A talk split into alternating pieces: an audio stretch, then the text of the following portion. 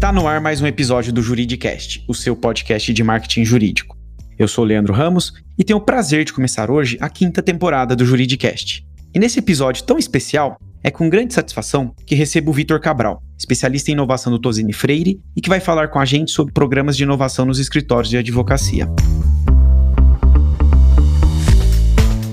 Vitor, seja muito bem-vindo ao Juridicast. Obrigado, Leandro. É uma honra poder abrir a quinta temporada do Juridicast. Muito obrigado pelo convite. Espero que não seja a única vez que a gente venha conversar, que seja a primeira de muitas e que o bate-papo de hoje consiga atingir os objetivos de levar a discussão da inovação jurídica e da tecnologia jurídica, enfim, dessas mudanças no mercado que a gente tem visto agora para o maior número de pessoas. Prazer é meu tê-lo aqui, Vitor. E para a gente já entrar no tema, a advocacia vem passando por profundas transformações, né? E o discurso de inovação ele está cada vez mais presente na fala dos advogados. Mas vejo muita conversa sobre inovação ser pautada por tecnologia. E a questão que eu tenho, Vitor, é: inovação é sinônimo de tecnologia? Olha, Leandro, definitiva, taxativa e efusivamente não tá? Não, tecnologia e inovação não são sinônimos, apesar de serem dois temas que se relacionam muito intimamente. A tecnologia faz parte de algo que a inovação pode trazer para uma organização ou para um indivíduo, né? Eu costumo dizer que inovação é um guarda-chuva muito mais amplo que tecnologia, que ela se relaciona com a implantação de novas tecnologias, com o desenvolvimento de novas tecnologias, mas não apenas isso. Você tem inovação de produto, de serviço, de processo, de back-office, é, inovação que pode resultar ali em um novo entregável, ou que pode melhorar um processo anterior. Então eu costumo trazer uma definição um pouco mais ampla para a inovação que eu cheguei nessa definição, que eu não diria que é uma definição, né? É uma conclusão depois de alguns anos trabalhando com isso, depois de muita literatura e um compêndio ali de acepções do que é inovação na literatura mais clássica de Drucker, Christensen, Schumpeter, enfim. Eu digo que inovação é um conjunto de ações estruturadas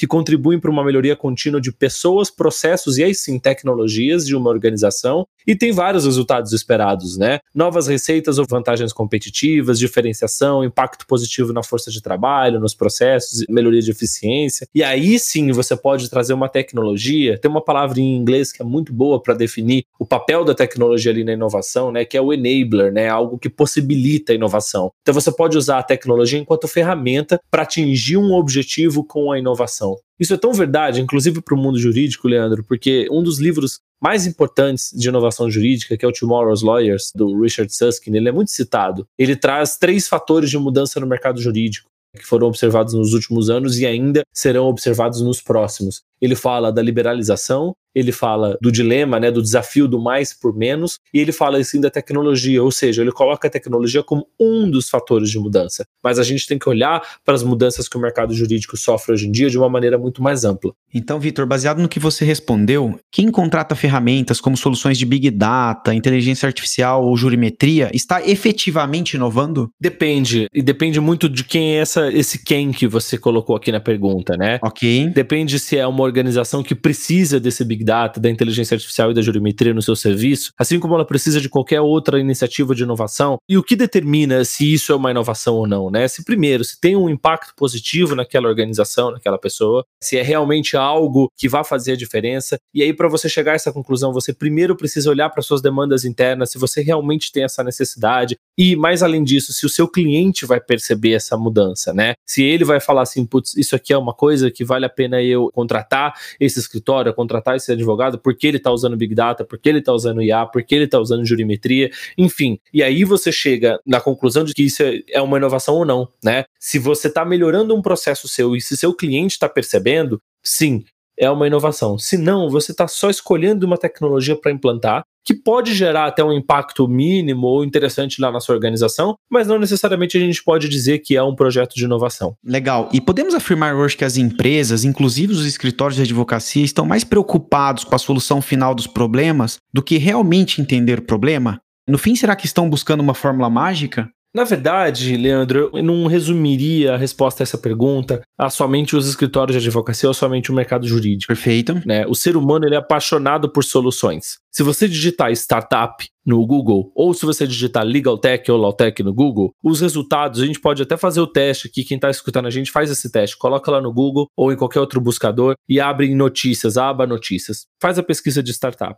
Qualquer resultado que aparecer, pelo menos nas primeiras páginas, vai dizer respeito a algo que a startup oferece, não ao problema que ela resolve. Então, startup XPTO lança produto que faz tal coisa. E não é um problema que ela resolve, é o produto. E aí você olha aquilo e fala: Nossa, isso é maravilhoso, quero implantar, quero ter. Só que não necessariamente você está alinhando com o que você precisa. E é esse o grande desafio de um profissional de inovação: é mapear as demandas internas, mapear os problemas internos e responder essas demandas, esses problemas, com tecnologia ou com qualquer outra mudança, seja ela de processos, de metodologia, de gestão, enfim. Ou seja, não é que os escritórios estão mais preocupados com a solução dos problemas do que realmente entender o problema. Não é isso. É que o ser humano tem uma tendência a ir direto na solução. Então, voltando na pergunta 2, né? Você perguntou: quem contrata inteligência artificial está inovando? Não sei dizer. Porque, primeiro, depende da pessoa, e segundo, né, realmente a inteligência artificial resolve um problema daquela empresa, daquele escritório, daquela organização em geral. Se ele resolver um problema, tudo bem, aí sim vale a pena trazer. Se não, você está só trazendo uma tecnologia que é bacana, é legal, ela pode ser até interessante, mas ela não vai gerar nenhum impacto, né? Então, realmente, antes de você escolher as soluções, antes de você decidir quais soluções você vai implantar, você precisa fazer algo que em inovação a gente chama de diagnóstico. Vamos fazer o diagnóstico aqui naquela área, naquele escritório, naquela organização e entender quais são os problemas e como você vai resolver eles. E a partir daí você define qual tecnologia você vai trazer, se for um caso de tecnologia, ou qual processo você vai ajustar, qual estratégia você vai adotar para resolver aquela demanda, aquele problema que você identificou, que foi trazido para você, e aí sim você realmente engata um projeto de inovação. Então, eu não diria, resumindo aqui minha resposta, né? Eu não diria que os escritórios de advocacia estão preocupados com a solução dos problemas, mais do que entender o problema em si. Isso é algo que a gente precisa se policiar a fazer enquanto humano, é se apaixonar pelo problema e não pela solução, porque a solução pode vir de diferentes formas. Então, quando eu vejo uma Lotec ou uma Legaltech chegar para mim e falar assim: olha, eu consigo gerar um documento X em 6 segundos, esse documento que geralmente você leva 15, 20 minutos para fazer. Legal, o ganho é grande mesmo no produto, mas eu realmente vou aplicar aquilo? É um serviço que eu presto? Porque eu posso decidir por trazer só por maravilhar pela solução. E na realidade, às vezes aquela solução não resolve um problema que eu tenho. E com o que eu vou investir nisso, eu conseguiria resolver outros problemas. Então, realmente, o trabalho de inovação ele é muito mais de entender os problemas e as demandas internas do que de trazer a solução propriamente dita. Legal, Vitor. E falando agora um pouco da sua experiência no Tosini Freire, o que é o programa Think Future do escritório? Legal. O programa Think Future ele foi lançado em 2018 com o objetivo objetivo de promover a mudança, a inovação no escritório, né? E ali a gente coloca a inovação como um sinônimo de sim, de transformação digital, mas também de mudança de cultura. O Think Future ele representa ali o clímax mais recente de uma série de inovações que o escritório vinha aplicando. Então a gente foi o primeiro escritório, por exemplo, a ter grupos setoriais, o primeiro a ser 100% open space desde 2006 a gente é open space 100%. Foi o primeiro a ter foreign desks, a ter algumas práticas inovadoras, tanto de tecnologia quanto de compliance. Foi o primeiro escritório full service a ter uma área específica de startups e inovação e fomos também a primeira organização a implantar um programa de inovação em 2018. Ele foi resultado de alguns anos de contato com o ecossistema de inovação no Brasil. A gente teve muitas parcerias com agentes importantes do ecossistema que representavam startups, como aceleradoras, associações e tal. Isso nos deu ali um, uma experiência muito bacana em como esse ecossistema de inovação opera, quais são as expectativas de um empreendedor. E aí, a partir daí, a gente achou interessante colocar uma área de startups de inovação de pé, que foi fundada em 2016. Foi nesse momento que eu entrei no escritório, né, para ajudar o desenvolvimento dessa área. E a partir daí, essa mesma área começou a assumir uma função meio que dupla. Enquanto a gente prestava assim, serviço jurídico para empresas inovadoras, o que a gente via lá de interessante a gente buscava trazer para o escritório. Então, essa área, que era uma área jurídica, passou também a assumir um papel de hub de inovação interno, até que em 2018 a gente optou por fazer uma revisão estratégica disso né, e segregar. Hoje a gente tem uma área de tecnologia e inovação que é formada por 13 sócios diferentes, tá? Eu até atendo alguns clientes ajudando esses sócios quando é um cliente de base tecnológica, uma startup, ou um caso de corporate venture, alguma coisa assim. Só que meu dia a dia hoje ele é permeado pelas iniciativas do Think Future, que é um programa dedicado a fazer fazer a inovação acontecer no escritório. A gente fala que é um programa de inovação interna, pero no mucho, porque a gente tem alguns componentes que são externos, né, como interação muito grande com o ambiente acadêmico, com parcerias que a gente realiza, participação em eventos, ou seja, tem um componente externo, mas ele é voltado para promover a inovação dentro de Tosini Freire. Tem sido um sucesso. A gente desenhou a tese do Think Future com base em seis eixos de transformação diferentes, né, que é o Spaces, Events, Culture, Tech, Partnerships e Academy, que funcionam no sistema de pesos e contrapesos. Então, se a gente está com algum problema, por exemplo, na implantação de uma nova tecnologia, às vezes a gente tem que fazer um treinamento mais cultural para a gente ensinar ali o valor daquela tecnologia para o advogado. Então, um eixo responde aos déficits do outro e isso tem funcionado muito bem. A gente acabou de completar dois anos do programa, agora dia 13 de setembro, e esperamos que ele ainda dure muito tempo. Bacana, Vitor. Então a gente pode dizer que o Think Future é um projeto que não é só da área de inovação e ele permeia todo o escritório, correto? É, a ideia de ter um programa de inovação, né? Primeiro a gente teve uma, uma inteligência para tentar fazer com que isso fosse algo interligado a todas as áreas do escritório, jurídicas e não jurídicas. E isso veio, por exemplo, de algumas iniciativas em que a gente pensava da seguinte forma: não vamos ter um time de inovação, vamos trabalhar por squads, né? Então hoje, se a gente tem algum projeto para ser implantado, vou dar um exemplo pontual aqui, tá? O Visual Law, que é um, uma das coisas que a gente vem desenvolvendo muito bem lá no escritório, que é trazer design gráfico para documentos jurídicos. E ali o squad ele é composto por um sócio de contencioso, eu ali olhando mais pela área de inovação, a gente tem os designers gráficos que ajudam a gente nesse processo, que são parte da área de comunicação. Enfim, a gente tem um grupo multidisciplinar que atua nesse projeto de Visual Law e ajuda ele a rodar. E assim como todos os outros projetos de inovação. Então, a gente não quer ter uma área inovadora, a gente quer que Tosini Freire seja um escritório reconhecidamente inovador.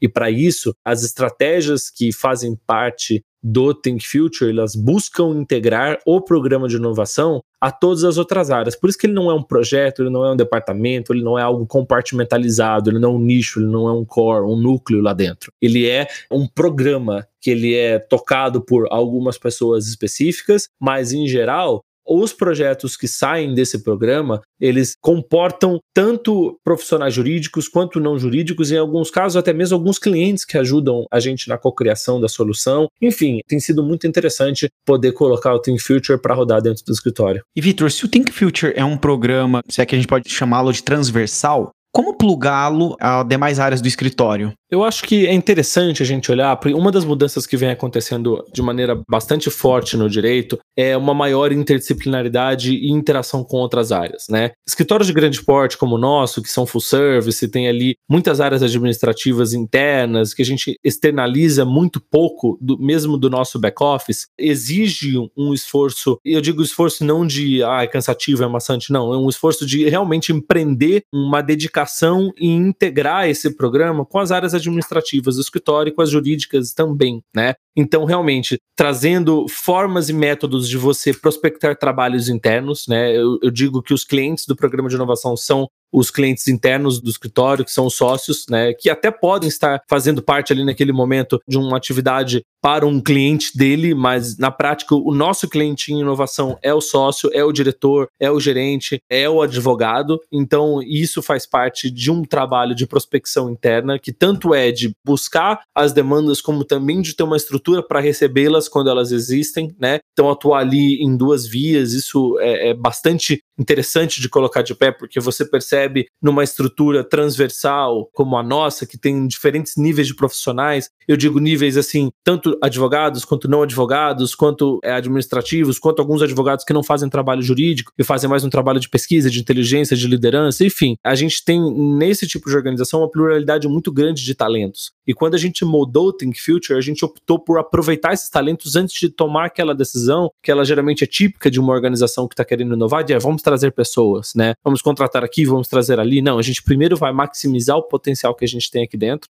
que é muito grande, e, a partir daí a gente começa a entender a resposta para essa sua pergunta, né? Que é como plugar a área de inovação às demais áreas do escritório. Então, fazer esse diagnóstico que eu falei hoje mais cedo, entender um pouco das demandas de cada um deles e de quais são as melhores respostas para cada perfil de interlocutor, e a partir daí você entende como você é, atua ali numa área híbrida que participa tanto de casos mais administrativos como de casos jurídicos e bota para rodar um programa de inovação que tem como objetivo promover a mudança no escritório como um todo, e não apenas ser uma área, um nicho inovador dentro da organização. Maravilha, Vitor. E baseado no que você respondeu, você pode citar quais foram os principais desafios na implementação do Think Future? Os desafios, Leandro, assim como em qualquer outra organização, a inovação ela não é algo que a gente consegue abrir um livro e entender como botar para rodar. Outro dia eu falei isso num evento, foi inclusive um pouco mal interpretado por algumas pessoas que vieram comentar comigo em seguida. Não é que a teoria da inovação não é importante, lógico que é, né? Se você for nos clássicos, eu tive um professor que dizia isso, né? Se você quiser entender inovação como ela é, você tem que ir para os clássicos, né? Então, Christensen, Drucker, Schumpeter, são os teóricos clássicos da inovação, os mais conhecidos, inclusive, outros menos. Mas, enfim, onde eu quero chegar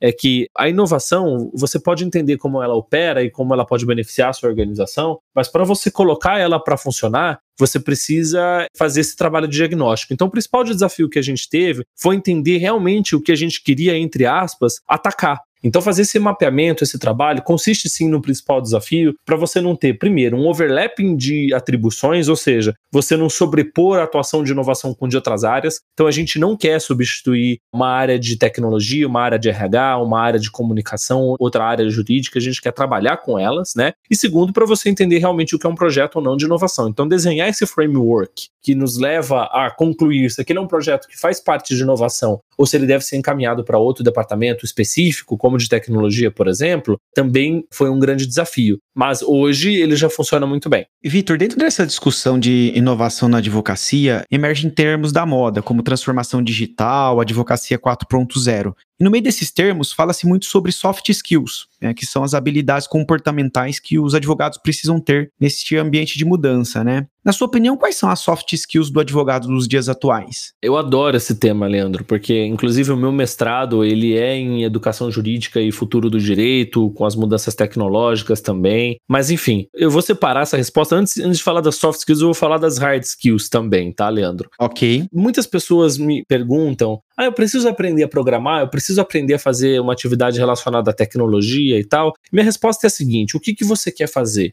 na prática e a sua tomada de decisões precisa vir com base no que vai melhorar a sua atuação enquanto profissional. Eu trabalho com alguns projetos de tecnologia, apesar de eu dizer que inovação e tecnologia não são sinônimos, tem muitos projetos que eu analiso ali uma Legaltech, uma Lotech, para inteligência artificial, para analytics, enfim. E eu nunca escrevi uma linha de código.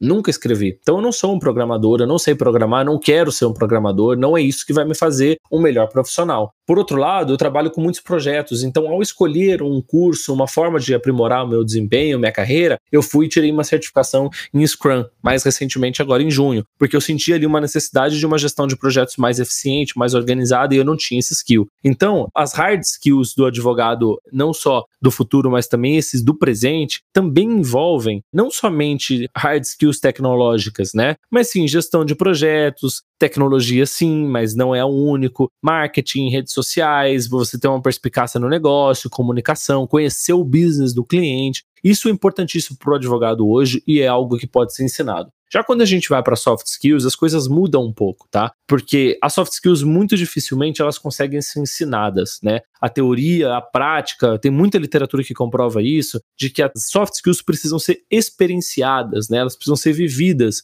pelo profissional ou pelo profissional em formação para que elas consigam ser melhor desenvolvidas. E aqui a gente está falando de algo que é super diferencial, porque o advogado normalmente não é treinado para ter tolerância ao erro, não é treinado para ter empatia, não é treinado para saber de multidisciplinaridade ou ter essa inteligência emocional suficiente para aguentar a pressão de uma profissão que tem pressões. Então essas soft skills hoje que são em grande parte negligenciadas por cursos de formação em direito e, e por mil razões e a dificuldade em você desenvolvê-las num grupo plural ali de pessoas, uma delas, né, pelas quais é difícil você trazer isso, por exemplo, como uma disciplina numa universidade, numa faculdade. Porque como é que você vai ensinar uma mesma soft skills para 30, 40 pessoas de uma vez?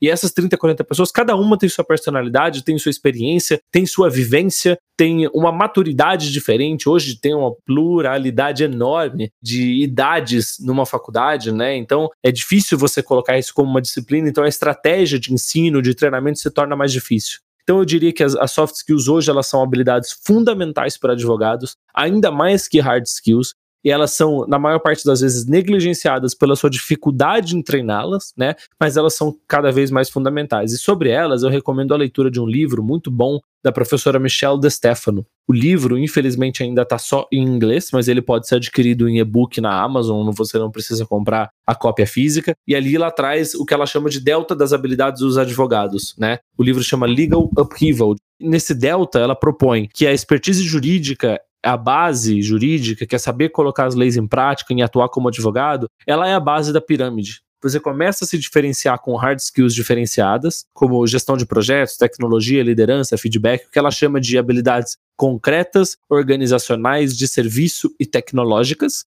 a diferença, de fato, vem quando você incorpora essas habilidades socioemocionais, que eu gosto muito de chamar de subjetividades, que são empatia, mentalidade de crescimento, inclusão, associação, audácia, multidisciplinaridade, competência cultural, autoconsciência, tolerância ao erro. E, de fato, você se diferencia no mercado de trabalho quando você traz habilidades relacionadas à inovação, que são focadas no cliente e no próprio serviço. E Vitor, outro ponto com relação à inovação na advocacia é que muito advogado acha que vai perder o emprego para as máquinas e softwares. E no fundo, o advogado ele precisa ter medo das tecnologias emergentes? Não, ele precisa entender como a tecnologia vai impactar a profissão. É, isso vai acontecer de duas formas. Primeiro, gerando novas demandas que são relacionadas à tecnologia, que é o que eu chamo de direito na tecnologia ou direito da tecnologia, em que hoje você não precisa ser um especialista em tecnologia para lidar com casos que envolvam esse tema. Então vou dar um exemplo, tá? Mercado financeiro, se você é um advogado de direito bancário, de mercado financeiro, de mercado de capitais, hoje a maior parte das transações financeiras no Brasil são feitas em, em celulares, né?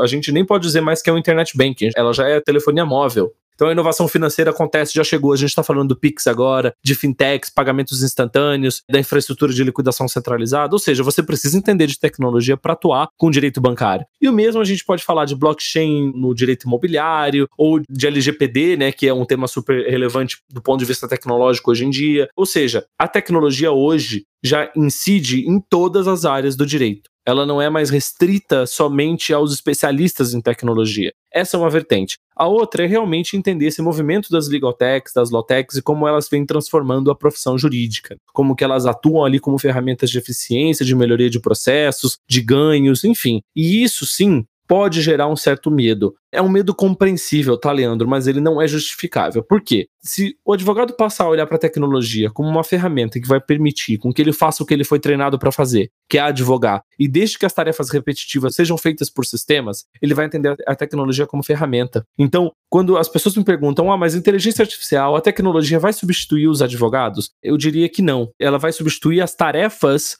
que são feitas por advogados, mas que elas não devem ser necessariamente feitas por advogados, que são tarefas repetitivas, que sistemas podem fazer com uma precisão maior e gastando menos tempo. E aí o advogado vai ter uma liberação no seu próprio tempo para que ele exerça o direito e hoje não há momento melhor para ser advogado do que atualmente, né? Porque são tantos problemas que a tecnologia vem causando, tantas discussões jurídicas super interessantes que elas precisam ser endereçadas, e o advogado vai precisar estar tá lá estudando para resolver essas questões. Carros autônomos, blockchain, criptoativos, inteligência artificial, privacidade, são todas essas discussões que envolvem tecnologia e você precisa resolver as questões jurídicas que as permeiam, né? Então é necessário sim, os advogados são necessários hoje em dia, e eu não diria que a tecnologia vai substituí-los nem no curto, nem no médio, nem no longo prazo. E Vitor, para um escritório que pensa em ser mais inovador, por onde ele deve começar esse processo de transformação? É, tanto escritórios pequenos quanto escritórios grandes, tá, Leandro? Eu diria que um processo de inovação começa primeiro por uma autoconsciência de o que você tem que pode ser resolvido de forma diferente. Então, realmente, aquele diagnóstico que a gente já falou algumas vezes aqui é o primeiro passo você entender as suas demandas internas, começar a mapear os projetos, o que você pode resolver com tecnologia ou com outro processo, ou com uma mudança, uma adaptação, um ajuste, e a partir daí você começa a entender como operar a inovação. Não necessariamente, e isso vai para qualquer porte, tá? De escritório, não necessariamente o escritório vai ter que colocar já um programa de pé desde o D zero. Ele pode começar com iniciativas esparsas, mas ele precisa saber o momento em que ele vai reorganizar essas iniciativas dentro de algo maior, que é autossuficiente, que se gere, que coloque que um certo nível de autonomia e que tenha possibilidade de promover a inovação e a transformação na organização como um todo, né? Então, realmente, não colocar, entre aspas, o carro na frente dos bois,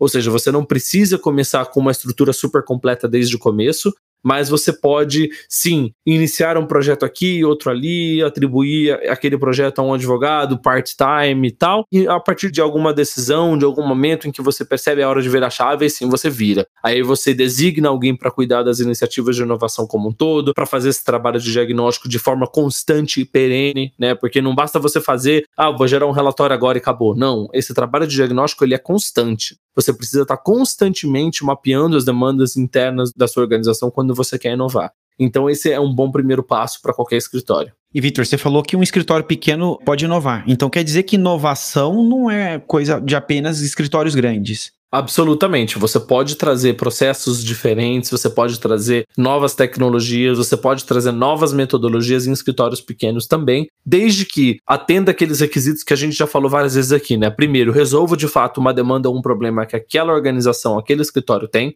seja ele pequeno, médio ou grande. E segundo, desde que haja uma percepção pelo cliente daquele escritório. Aí sim a inovação vai estar cumprindo o seu objetivo principal. Legal, Vitor. Nosso episódio vai chegando ao final e eu gostaria de agradecer muito sua participação aqui no Juridicast e deixo meu convite para você voltar mais vezes para a gente ampliar essa discussão. Quando vocês quiserem, Leandro, estou à disposição. Foi um prazer poder bater um papo aqui hoje. Convido todo mundo, a quem quiser conversar mais sobre o tema, pode me adicionar no LinkedIn, pode me buscar. Tô lá como Victor Cabral Fonseca. É só me chamar lá, a gente bate um papo, continua as discussões. Eu estou sempre à disposição para promover o debate acerca da inovação jurídica no Brasil. Obrigado, Victor. Gostou desse podcast? Então acompanhe o Juridicast, um podcast da agência Javali, líder em marketing jurídico no Brasil.